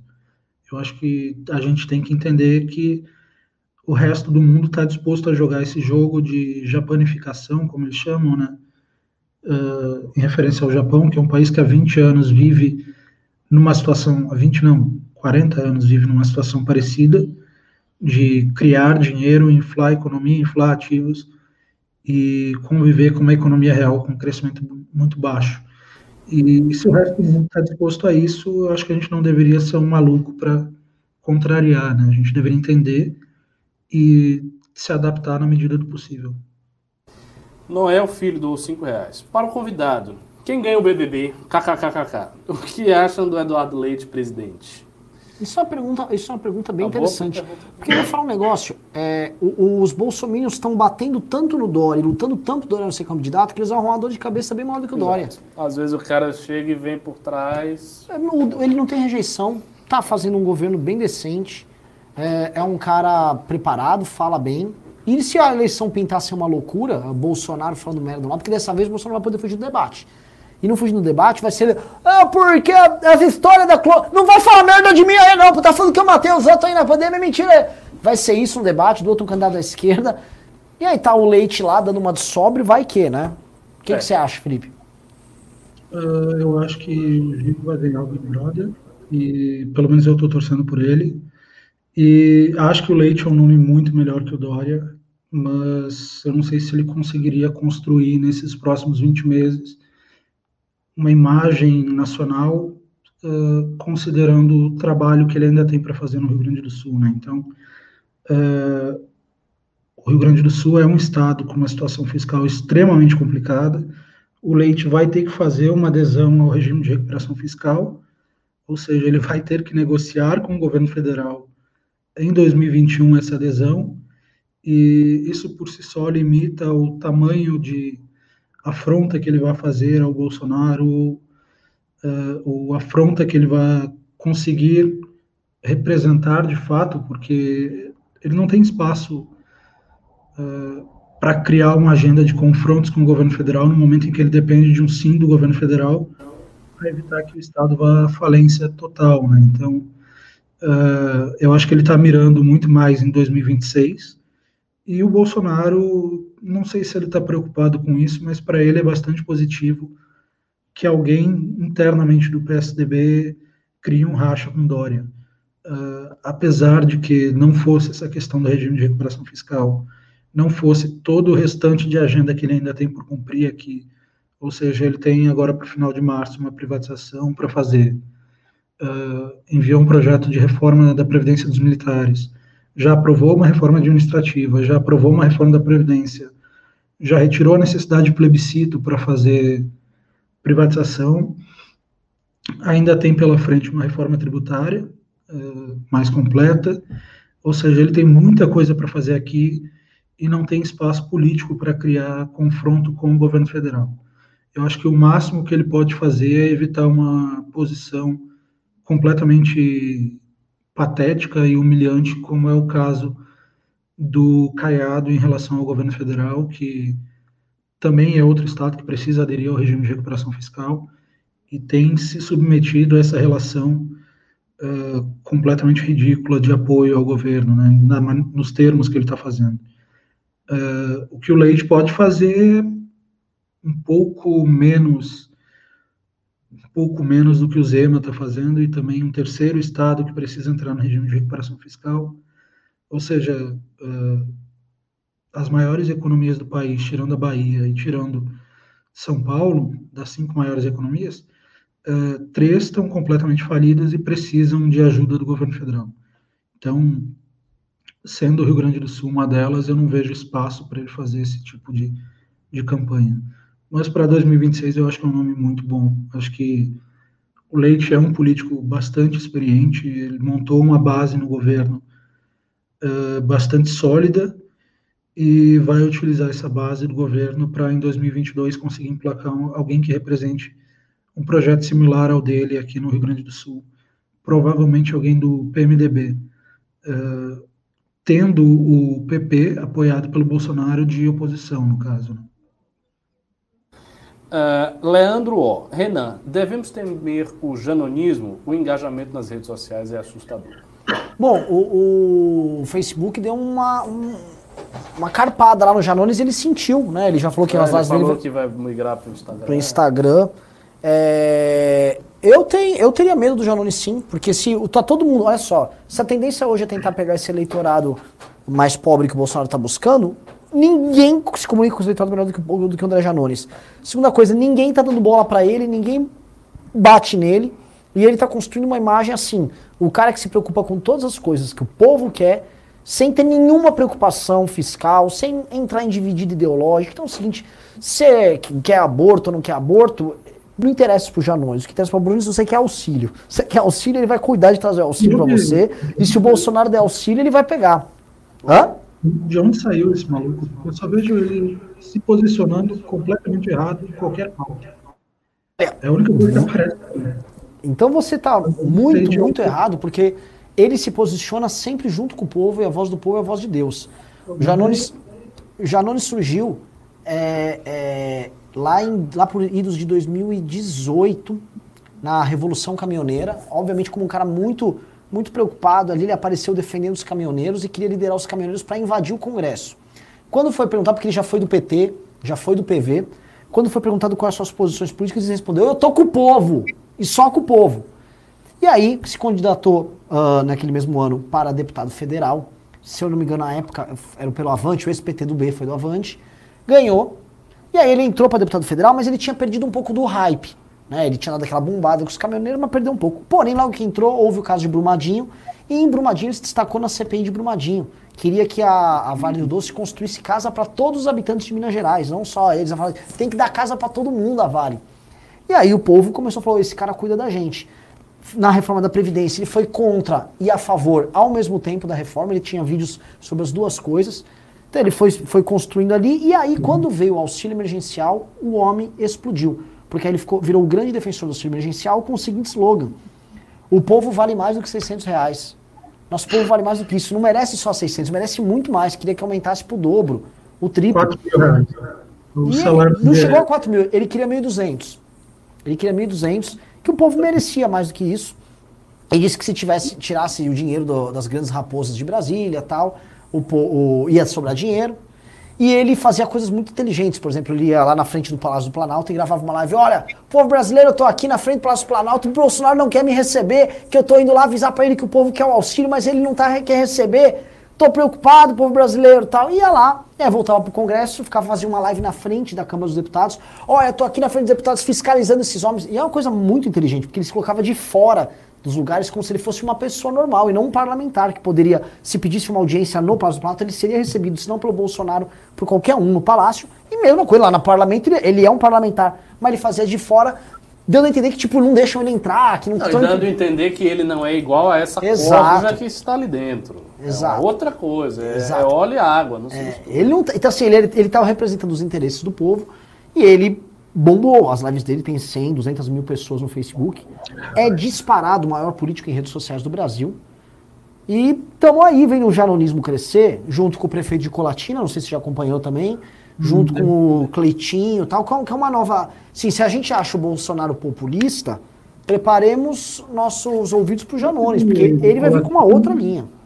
Esse de Colatina não parece nada muito surreal, né? Só me parece um cara de interior. assim.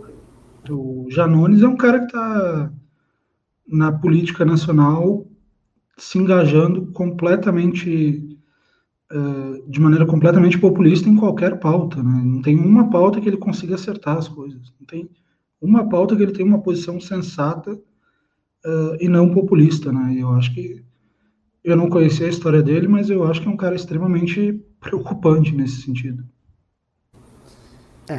É, Luca Radite Justino, do 5 reais. Boa noite. Sempre acompanha seus textos no Infomoney, Felipe. Renan, por quanto você venderia um livro autografado pelo Kim? Ué, tá lá no nosso site. Tem o livro, né? Tá lá, é só entrar é, loja.mbl.org.br. Exato. Mas se você quiser autografado pelo Kim, vai o quê? O triplo do valor? Coin Media do 5 reais. Vocês acreditam no sucesso de um sistema de free banking? Gosto muito dos artigos do Felipe. Parabéns. Ó, o Coin Media. O Coin Media é o pessoal que teve aqui? Coin Media? Foram eles. Será que é o nosso grande amigo Neto? Deixa eu ver se é o Coin Media. É? Não sei, deixa eu ver. Tô- Eu sempre esqueci Coin alguma coisa. Vocês acreditam no sucesso de um sistema de free banking? Foi o Coin. Não tenho conhecimento para Coin Times que teve aqui, é verdade. Felipe, ó, ó, pergunta o Felipe Hermes que é, free banking é o quê? O que, que é exatamente free banking? Felipe É Hermes? o Open Banking.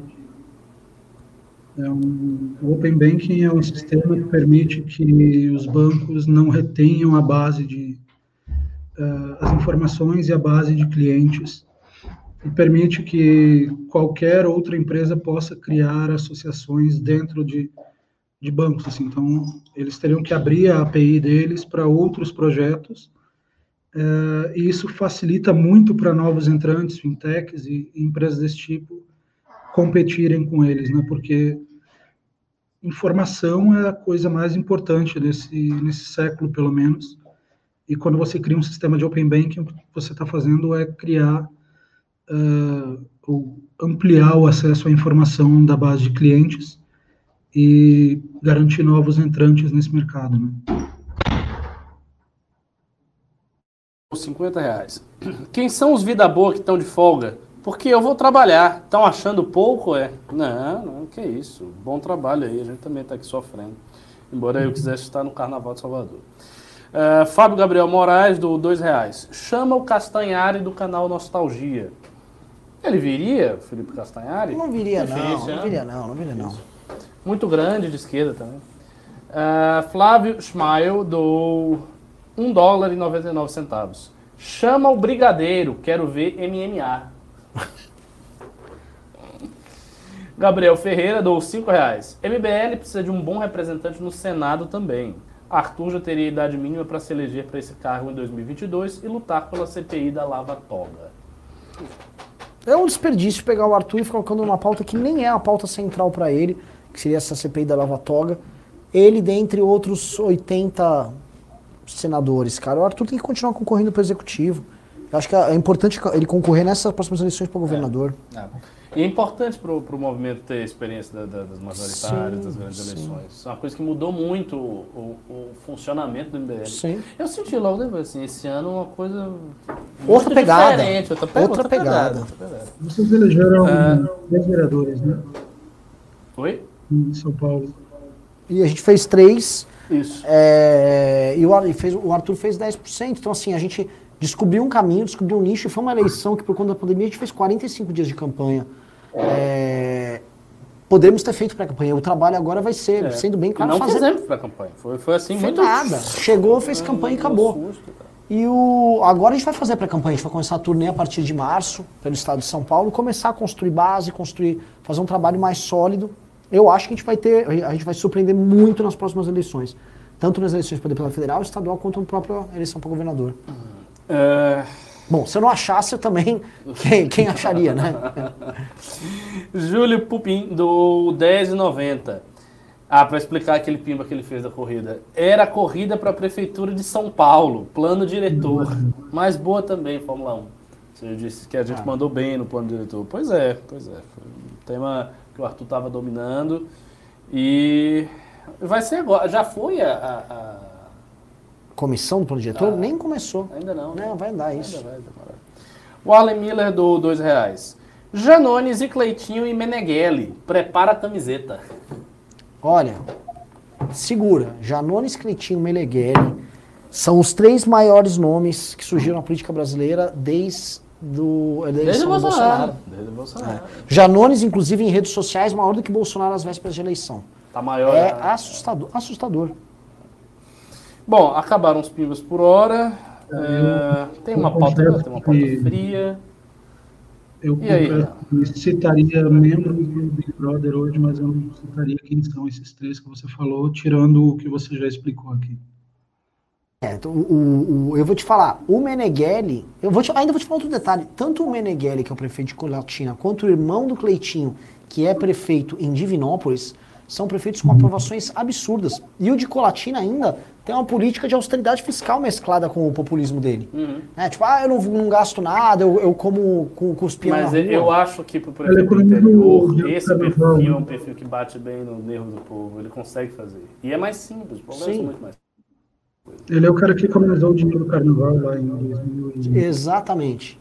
né? Exatamente. Por. E tem uma comunicação muito. Assim, de- de- dessa turma, vamos supor, um, o neo, neo, neo populismo aqui, o Meneghelli é o mais capaz. Até porque é executivo.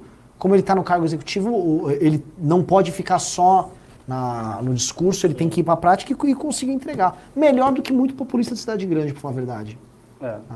Tem um gado aqui reclamando, dizendo que a gente morreu, e botando a hashtag aqui, Biaquices na CCJ. O que Olha. você acha que Biaquices na CCJ? Gado. Grande possibilidade, né? É, é, assim, o gado que tá falando isso, cara, faça o seguinte, é que a gente não pode falar bastidores, né?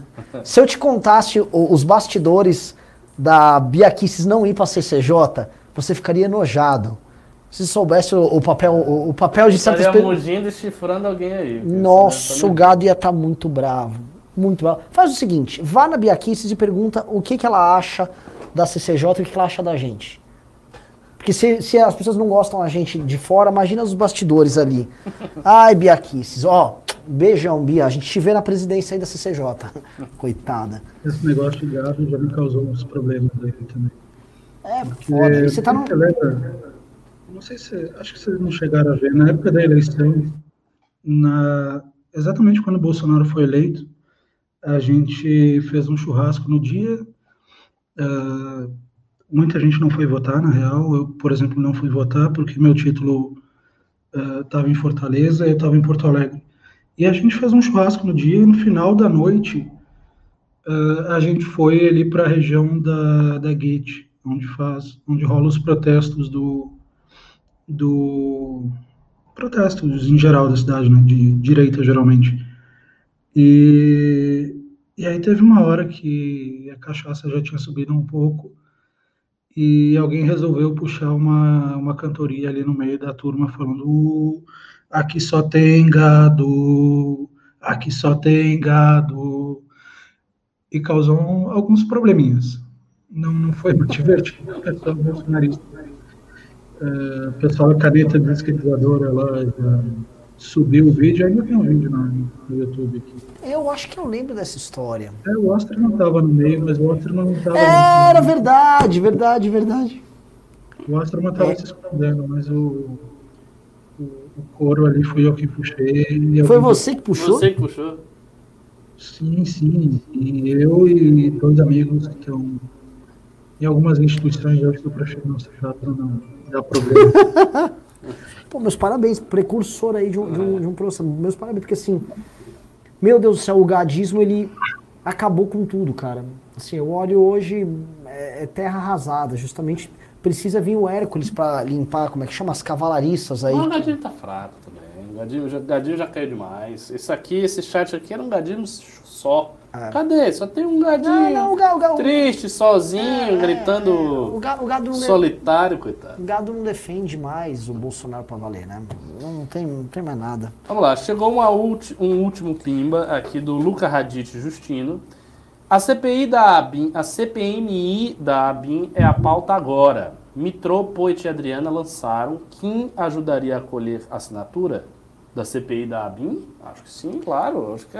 Olha, o. Mitrô, o Poit e a Aventura eh, são três deputados que não são da turma mais, vamos supor, mais, mais governista do novo, né? Não E com certeza o Kim ajudaria, porque é uma pauta que a gente está batendo demais. Isso aí, ó, e assim, é uma CPI necessária. É, sobre aquela pergunta da emenda do Mitrô, você lembra que ele fez uma pergunta de maconha e tal? Vocês entenderam errado. É para remédios com princípios ativos como canabidiol. É, eu acho que se é um remédio, não tem nem algo polêmico. Um remédio com princípios Zambelli ativos. também defende isso, né? Oi? Hã? A Carla Zambelli também defende isso. Ah, é? Defende o quê? A CPI da? Uh, não é, não é plantio isso, não, mas é liberação de, de remédios com princípio ativo de canabidiol, salvo engano. Eu lembro que quando eu fui na Marcha da Maconha 2019, fui cobrir, fui cobrir o evento. eh, uma das perguntas que eu tinha para o pessoal era sobre essa, sobre essa tentativa de encontrar é, encontrar consensos entre direita e esquerda, né? E, e eu tinha uma pauta completamente diferente daquela que eu acabei fazendo depois, porque quando eu cheguei lá, o que eu encontrei foi um monte de senhorinha com neta ali que se curou usando remédio à base de canabidiol e conseguiu isso por conta de habeas corpus, conseguiu de maneira quase ah, teve que se submeter à justiça de maneira quase criminosa, né?